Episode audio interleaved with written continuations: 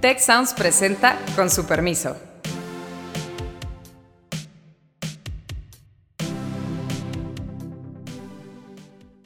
Con su permiso, soy Beata Boina y hoy vamos a hablar sobre los resultados de las elecciones en los estados eh, de Coahuila y Estado de México. Y hoy en día vemos un PRI pues muy debilitado, ¿no? No cabe ninguna duda. Y Morena más fuerte con Estado de México ganado y 12 millones de votos en el padrón electoral que están ahí. Perder el Estado de México en relación a Coahuila pues es este, eh, un golpe muy duro por el tamaño del Estado de México, por su lugar estratégico, por el peso económico. Morena que va a tener que cuidar si quiere seguir teniendo ese empuje y por otro lado la oposición. ¿En dónde podría encontrar una salida? Eh, me acompaña eh, Arturo Sánchez, nuestro invitado especial en esta ocasión, eh, quien fue en su momento el consejero del, Instituto Electoral y hoy en día es profesor de Ciencias Políticas en Tecnológico de Monterrey. Y también está con nosotros Azucena Rojas para conducir conmigo ese, ese, ese programa y para, pues obviamente, preguntarle a Arturo Sánchez eh, sobre esas elecciones en Estado de México y Coahuila que han generado, yo diría, bastante emoción, que son elecciones muy importantes. Y, mi primera pregunta, Arturo, hacia, hacia ti, obviamente, son los resultados que tú esperaste. O sea, ganó la candidata de Moreno en Estado de México. Eh, por una parte, por otra parte, pues ganó el candidato de PRI eh, en Coahuila es lo que tú esperaste, lo que se vislumbraba de acuerdo con las encuestas o, quizás hay algunas sorpresas. Muchas gracias por permitirme estar aquí el día de hoy. Este, eh, Azucena, Beata. Bueno, el miércoles pasado yo estaba redactando mi artículo para el, el, Heraldo y justamente escribía yo que no iba a haber sorpresas el día de ayer, este, y que simple y sencillamente tendríamos pues lo, lo, lo que las encuestas estaban anunciando. A mí me llamaba la atención eh, la eh, posibilidad de cambios en las diferencias de votos. Y eso sí fue interesante el día de ayer. Finalmente, Delfina gana en el Estado de México, pero con 8.3% de diferencia. Cuando había encuestas que anunciaban hasta 18 o 15, las encuestas de salida el, mismo día de ayer decían que 17, 14% de diferencia. Creo que eso muestra simple y sencillamente que la última encuesta es la mejor y que la, la campaña fue más cerrada de lo que se esperaba. Y en el caso de, de Coahuila, eh, pues parece haber sucedido un poco lo contrario. La distancia que obtuvo Manolo en relación a, Guadiana, pues fue eh, realmente muy, eh, muy importante. Yo creo que también ahí es eh, clara la presencia y la fuerza del PRI, que es muy, muy, muy potente en el estado de Coahuila. el estado de México se ha hecho mucho más plural. Hay espacios panistas, hay espacios que fueron muy perredistas en su momento.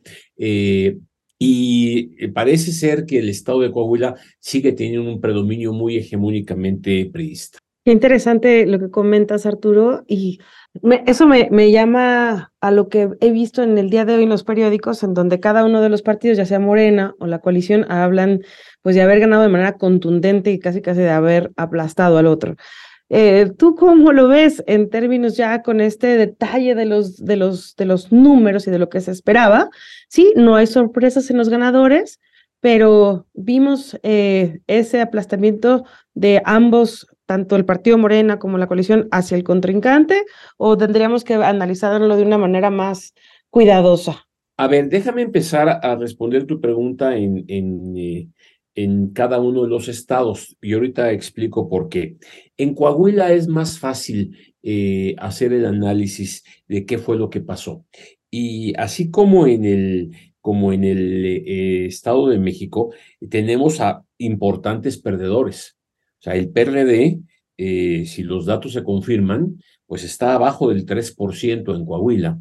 Lo mismo ocurre con Movimiento Ciudadano, que decidió competir solamente para diputaciones locales y está eh, al, apenas el 2% de la, de la votación. Entonces, ahí sí hay perdedores importantes.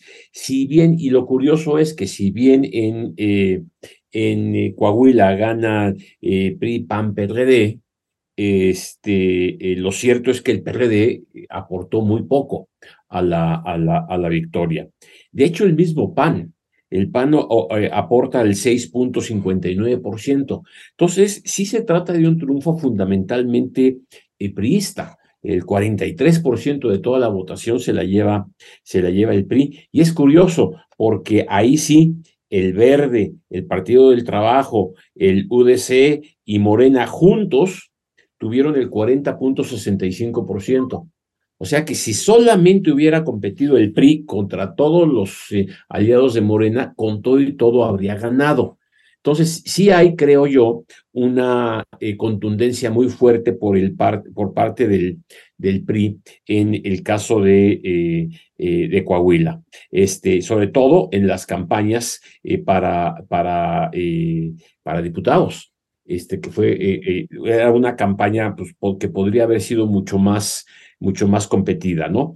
Este, en el caso del Estado de México, la cosa es distinta y hay, un, hay algunos datos que no vamos a poder saber nunca. ¿Por qué? Porque en el Estado de México sí se vale competir en candidatura común y la candidatura común significa que solamente se votó por un emblema que, amalgamaba a todos los partidos, eh, a Morena y sus partidos aliados mientras que por los demás partidos sí se podía votar individualmente. ¿Qué pasó? En el, en el Estado de México, pues el PRI obtuvo él solito 28% de la votación. No es menor, no es menor, pero está lejos de eh, los números para alcanzar por sí solo a este, la coalición eh, Morena, eh, PT y Partido Verde. El PAN obtuvo 11%. El PRD otra vez se queda muy atrás, apenas rayando el 3%, 2.94. Vamos a ver en los números finales si les alcanza para mantener su registro local. Pero lo que no sabemos es cuáles habrían sido los votos efectivos para Morena, para el Verde y para el Partido del Trabajo, porque esos votos, que son 35% para Morena, 7.5% para el PT, 10% para el Verde, son producto de una eh, eh, eh, cláusula en donde convinieron que así se iban a distribuir los votos. Eh, dependiendo de dependiendo de eh, la cantidad de votos, pues aproximadamente sería una distribución 65% de los que obtengamos, me los quedo yo, diría Morena. 20% te los quedas tú, Verde, y 15% te, te los quedas tú, PT. Y entonces este es el resultado aritmético, pero no sabemos bien a bien cuánta gente habría votado. Entonces, si Morena este, eh, en esta combinación con el PT y con el Verde le dan el 35%, yo creo que solito habría obtenido muchos más. Y entonces la derrota sobre el PRI, que obtuvo 28, pues habría sido muy contundente. Entonces, esta contundencia sí se explica eh, cuando uno ve ya los resultados de esta, de esta manera eh, y también nos deja ver eh, otros elementos importantes. O sea, el pluralismo en, partidista se expresa de muy diferentes maneras en dos estados como Coahuila y el Estado de México. Porque finalmente recordemos una cosa, este, en el Estado de México tenemos el año que entra elecciones para eh, diputados locales y para presidentes municipales. Pero hoy la mayoría de las presidencias municipales están en el PRI. Eh, entonces, este primer año le va a tocar a eh, Delfina gobernar con municipios, con municipios priistas. El año que entra veremos si eso se mantiene o se, o se modifica. Y es parte de lo que los números nos están dando hasta ahorita, ¿no? Arturo, ahora bien, en los dos estados, la verdad es que hemos visto estrategias muy distintas de, de Morena de acercamiento al tema de las alianzas. No sé si fue intencional o no tan intencional, pero en todo caso, en el Estado de México, Morena se presenta, digamos, en coalición con otros partidos, mientras que este, la fragmentación, la fracturación eh, en eh, Coahuila, pues parece que le ha costado bastante a este partido en ese, en ese contexto. O sea, ¿cómo tú ves eh, precisamente esas estrategias de Morena en los dos estados y qué lecciones quizás podríamos sacar también a raíz de eso frente a las elecciones pues, que nos esperan 2024. A ver, yo creo que la estrategia de Morena siempre ha sido muy pragmática. En el caso de la, del Estado de México, no es que hicieran una coalición, hicieron una candidatura común. Y eso yo creo que fue a solicitud del Verde y del, y del Partido del Trabajo. ¿Por qué? Porque si no hubieran hecho una eh, candidatura común, sino una coalición, habrían aparecido los tres partidos solos en la boleta. Y entonces sí, quién sí sabríamos cuántos votos habría obtenido el PT y cuántos el Verde. Y no dudo que el PT y el Verde hubieran tenido una votación muy baja. Y en consecuencia, lo que al PT y al Verde les convenía es hacer lo que hicieron, una eh, eh, candidatura común para poder distribuir los votos como lo están haciendo el día de hoy.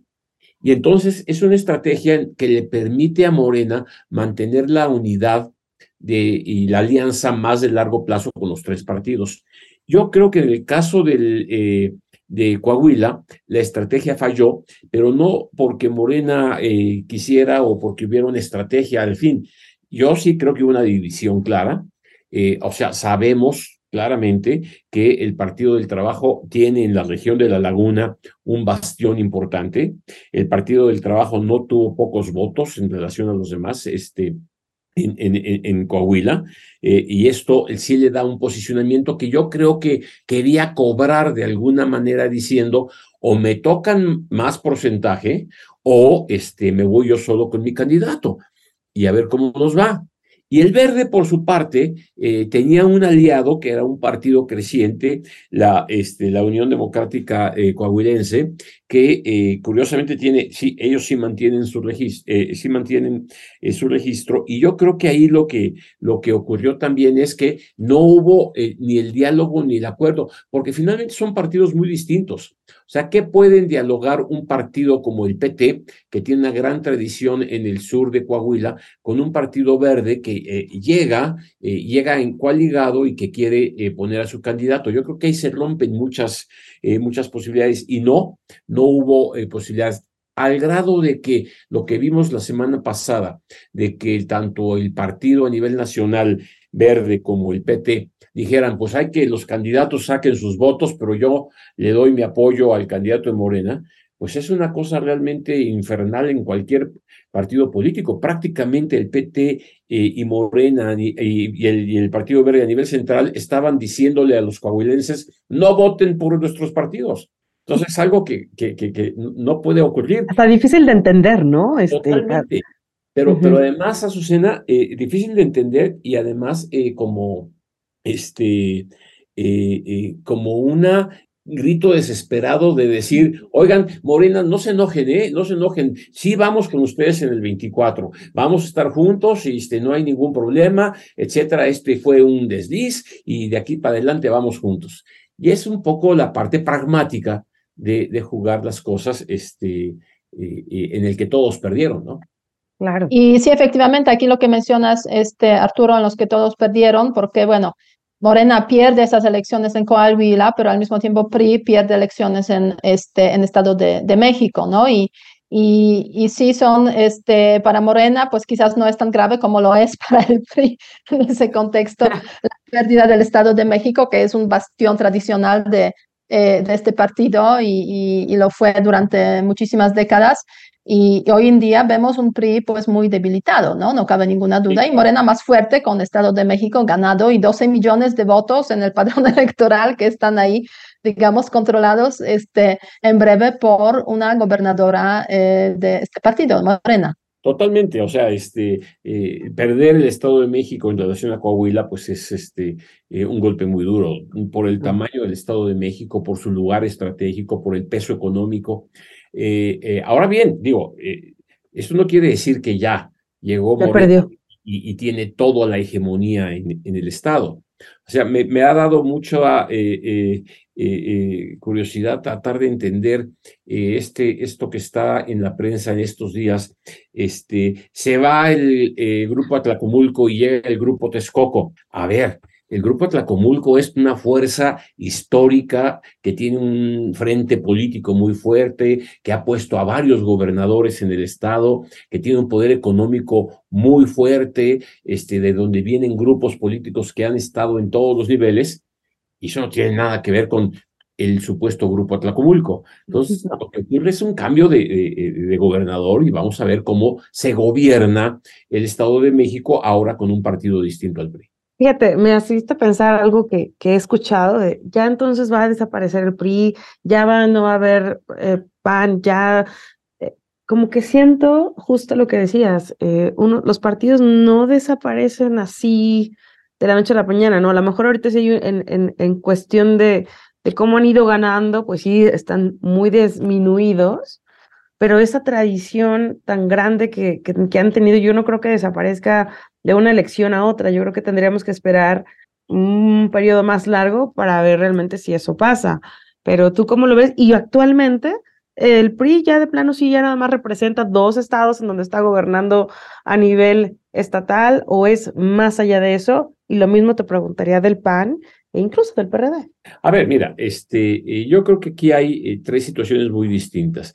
En el caso del PRD creo que sí se ha perdido la dinámica porque el carácter izquierdista original del PRD eh, y toda la fuerza que obtuvo en muchos años, pues está disminuido porque le compraron la bandera los mismos este, militantes de Morena. De hecho, pues, el mismo Andrés Manuel viene del PRD. ¿sí? En el caso del PRI, tu pregunta es muy sugerente porque ciertamente es mucho más que un partido. Es una cultura que dominó México por muchos años. Eh, la forma de hacer política no se entendería sin la historia en México del PRI. Tampoco se entendería la corrupción, si tú quieres, pero, pero eh, son concepciones de cómo se hace política, cómo se construyen acuerdos, cómo se manipulan cosas, etcétera, que es parte de lo que siempre creemos, ¿no? Por ejemplo, ahorita a nadie le queda la menor duda de que el presidente siguiente lo va a poner el presidente actual porque esa fue la cultura priista que tuvimos durante todo el siglo XX. Entonces, en ese sentido, el PRI todavía le falta bastante para desaparecer. Teniendo bastiones, por pequeños que sean, como Coahuila, no, le, eh, no, lo, este, no lo incapacitan del todo, pero sí le mandan una señal muy fuerte. Y la señal creo que está muy clara del reto que tienen que enfrentar para el año para el año que entra y este, en términos de los retos que enfrentan. En el caso del PAN, eh, pues sí vemos una confluencia de situaciones, una eh, pérdida importante de, de, votación, una pérdida importante, pero a ver, es la segunda fuerza electoral en el Congreso. Y esto también significa un poder de negociación interesante. Eh, y el que se construya esta coalición PRI-PAN-PRD para el 24, creo que muestra un camino para seguir. Ahorita le van a echar la culpa seguramente al gobernador del Mazo, que, entregó la plaza y demás, pero sí, ya van muy tarde PRI, PAN, PRD para construir una, este, una candidatura sólida, lo debieran hacer muy pronto, porque ahorita que me preguntas, eh, viviendo para el año que entra, pues este, desde que pasó la elección del domingo, lo que empieza a ocurrir es que Morena ya se posicionó, empieza la lucha por el plan C, eh, eh, eh, este, Mario Delgado arranca, Marcelo Ebrard está por anunciar este, sus posicionamientos, o sea, ya están en la campaña. De hecho, en septiembre tiene que haber ya, digamos, decisiones muy concretas relacionadas con las elecciones 2024, o sea, en tres meses, ¿no? Bueno, no es nada. En tres meses eh, eh, porque Morena quiere que sea en tres meses. O sea, pero de hecho, este, las precampañas de las que supuestamente saldrían los verdaderos candidatos a la presidencia de la República son hasta diciembre. Sí, entonces, este, o sea, eh, si estuviéramos en un país común y corriente, democrático y todo, y cada partido siguiera sus tiempos, pues la convocatoria para definir a su candidato empezaría en finales de eh, noviembre y se registrarían precandidatos por ahí de los medios, mediados de diciembre y empezarían precampañas y por ahí de enero sabríamos quién es el candidato. Lo que hizo Andrés Manuel López Obrador fue adelantar todo este proceso de manera de que ahorita ya pareciera que estamos en la campaña de presidencia. Sí, sí. De hecho, parece desde el año pasado que ya estamos. tienes toda la razón. Pero, pero a raíz de lo que estás comentando, Arturo, o sea, este, las consecuencias de esas elecciones para los partidos que has mencionado, PRI, PAN, PRD, o sea, tú eh, sigues, o sea, tú piensas que sí, eh, se va a mantener esa coalición y qué pasará con el partido que no participó en esas elecciones, ni en Coahuila ni en el Estado de México, Movimiento Ciudadano, que es un jugador que ausente en esos dos, pero sí muy presente, yo diría, en las, en las, digamos, especulaciones que se hace sobre qué va a pasar. Pues, a ver, yo creo que eh, el, el, el, movimiento ciudadano eh, tiene o, sigue manteniendo abiertas dos, dos, dos caminos. Un camino para Movimiento Ciudadano es no jugar con esta coalición este año. Eh, sabe que su, su, su candidato, si lo nombran, va a perder. Sabe perfectamente, no tiene posibilidades de ganar, pero sí puede consolidar una, un crecimiento a través de sus gobernadores y otro tipo de estrategias para eh, eh, tener una candidatura más sólida hacia el 2030, ¿sí? O puede seguir el otro, eh, el otro camino. puede decirles, ya ven lo que les pasó en el Estado de México, necesitamos una coalición, déjenme participar a mí con ustedes, pero a ver, denme chance yo de si quiero influir en quién va a ser el candidato. Entonces, sí, puede ser el juego muy interesante, la verdad, porque tienen, los gobernadores que tienen, pues tienen un buen desempeño en general. Y, son estados muy importantes también. Son estados muy importantes, es cierto, ¿no?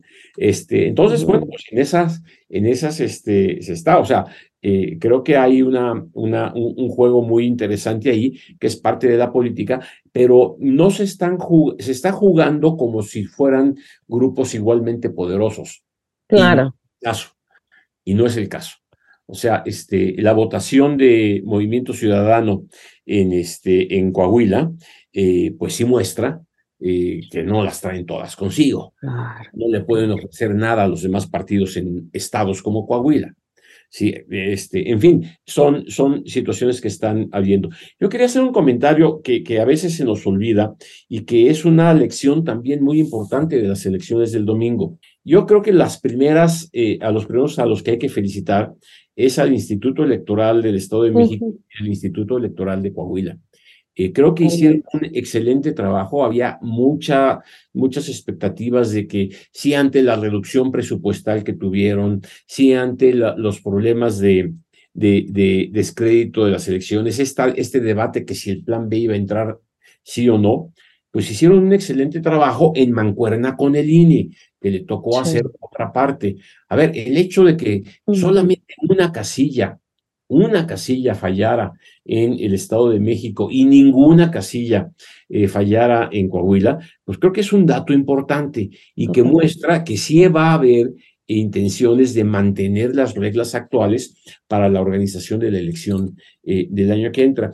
Y esto, si esto es así, eh, empezaremos a tener ciertas certezas para ver que las elecciones del año que entra caminen de una manera más adecuada, ¿no?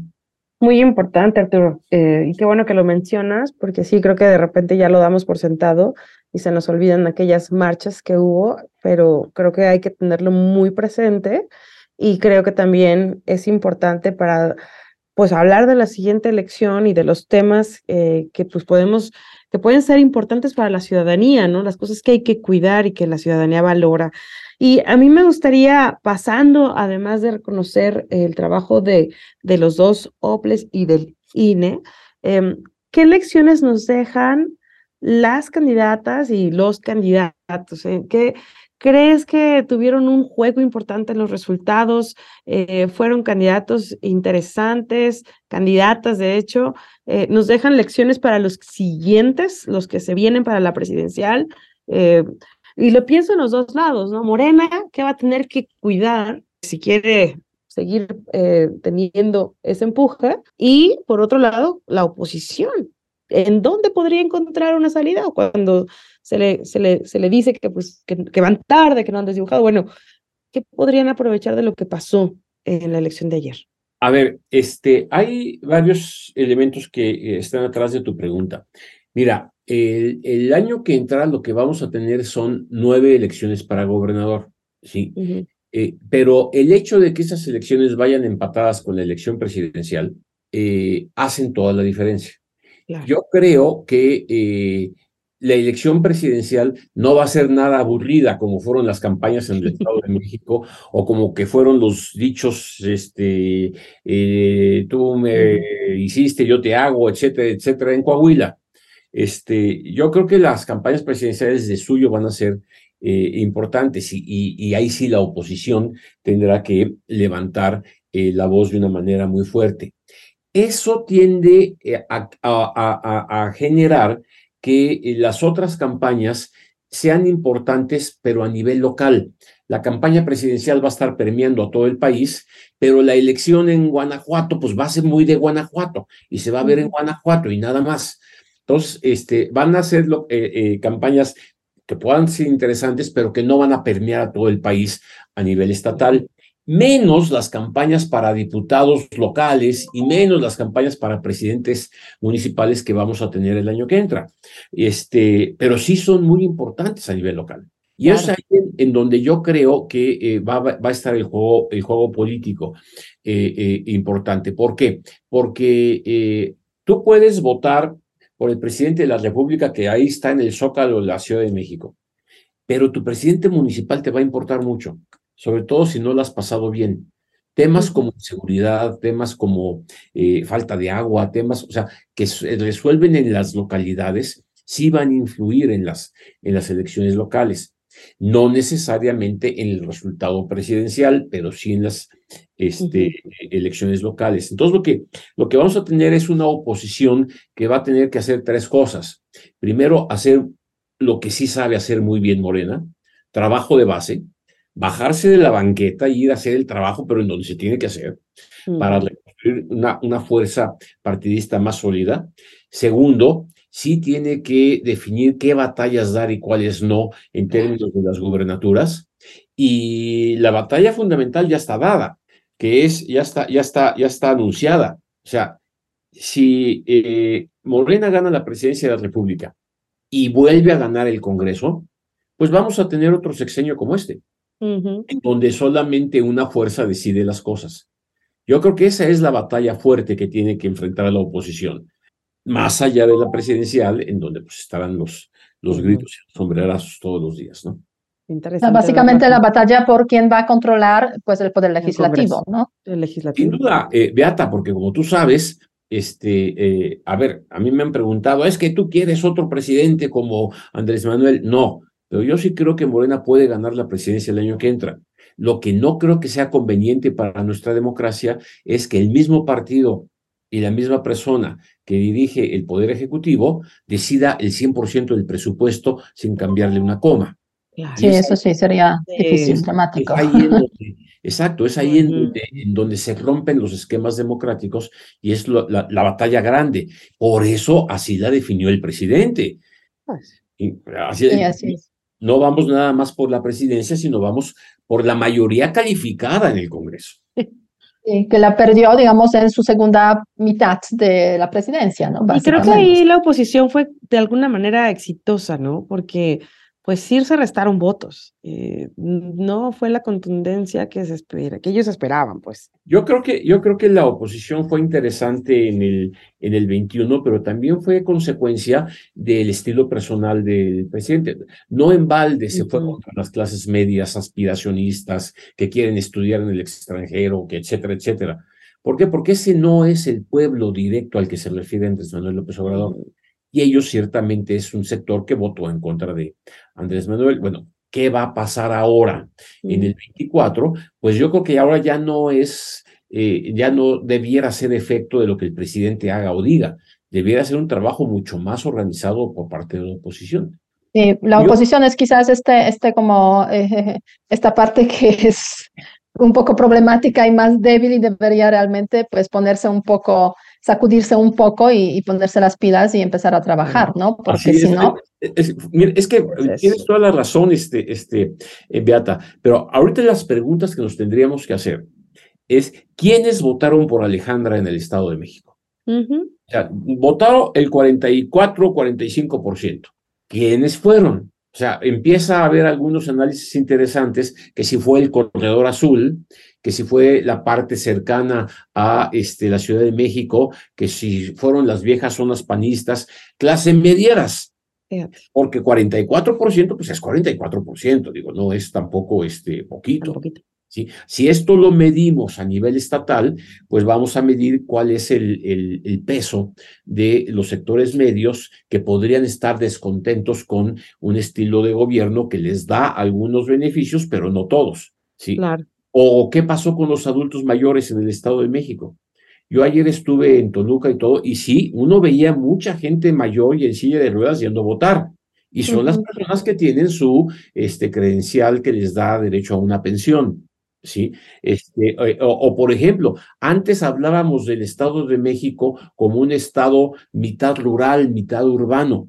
Ahora resulta que no, es mayoritariamente urbano. ¿Qué significa eso en la forma como se configura el voto? Pues es el análisis que nosotros nos gusta hacerlo como politólogos y analistas, pero la oposición tendría la obligación de hacerlo para ver quién va a poner sus pilas el año que entra en contra del, eh, eh, de este gobierno y este gobierno está haciendo lo mismo para ver cómo mantener su fuerza. Entonces, es lo y tienen que darse prisa, básicamente, ¿no? Para, responder esas preguntas. Faltan ahí grupos, ¿no? Los jóvenes, las mujeres, este, creo que hay, hay bastantes sectores de la población que yo creo que no están siendo todavía como tan atendidos y ojalá hagan esos análisis. Bien pues analizados, efectivamente, sí. Arturo, tendremos que terminar porque el tiempo se nos va encima. O sea, si quieres añadir algún detalle a tu análisis, este, adelante. Eh, seguiremos hablando de eso. Adelante. Yo nada más recordaría eh, otro avance importante de la democracia el día de ayer. Además de haberse votado, este, como se votó con autoridades electorales capaces de organizar, se hizo un esfuerzo por volver a poner en práctica la urna electrónica, cosa que fue realmente un éxito en, eh, este, importante en el Estado de México. El voto en el, el extranjero se mantuvo, pero además se inició el voto anticipado. Gentes que no podían votar porque estaban en el hospital y esta vez sí pudieron votar, porque el INE les llevó eh, las urnas a sus lugares y el voto este, de personas en prisión preventiva. Yo creo que todos estos elementos van sumando a la calidad de nuestra democracia y de repente se nos pierden en eh, eh, el análisis porque se, se, eh, nos vamos con los números como hemos hecho el día de hoy, pero la democracia mexicana sigue avanzando y es algo que debiéramos felicitarnos. Sí, eso sí es muy, muy relevante, efectivamente, digamos, la calidad del proceso electoral y todo lo que, lo que se está pues viendo en ese contexto de las elecciones del Estado de México y eh, Coahuila. Seguiremos hablando obviamente de este tema porque eso es apenas el comienzo de lo que nos espera a lo largo de todo este año. Me encanta hasta, hasta 2024, hasta pues justo estas fechas, 4 de junio de 2024. Y muchas gracias Arturo por tu participación, Azucena por acompañarnos también. Y, y, pues gracias por escuchar este podcast y les seguimos invitando a que eh, nos comenten, compartan sus opiniones y obviamente recomienden nuestro podcast, que es también el de ustedes, eh, con su permiso. Gracias y hasta la próxima semana. Si quieres conocer más sobre el comercio y los negocios, te invitamos a escuchar Territorio Negocios. La experiencia del cliente o del usuario es cada vez más importante. El podcast en el que hablamos sobre las nuevas tendencias de innovación, emprendimiento, finanzas y liderazgo en México y en el mundo. Escúchalo en Spotify, Apple Podcast y Google Podcast.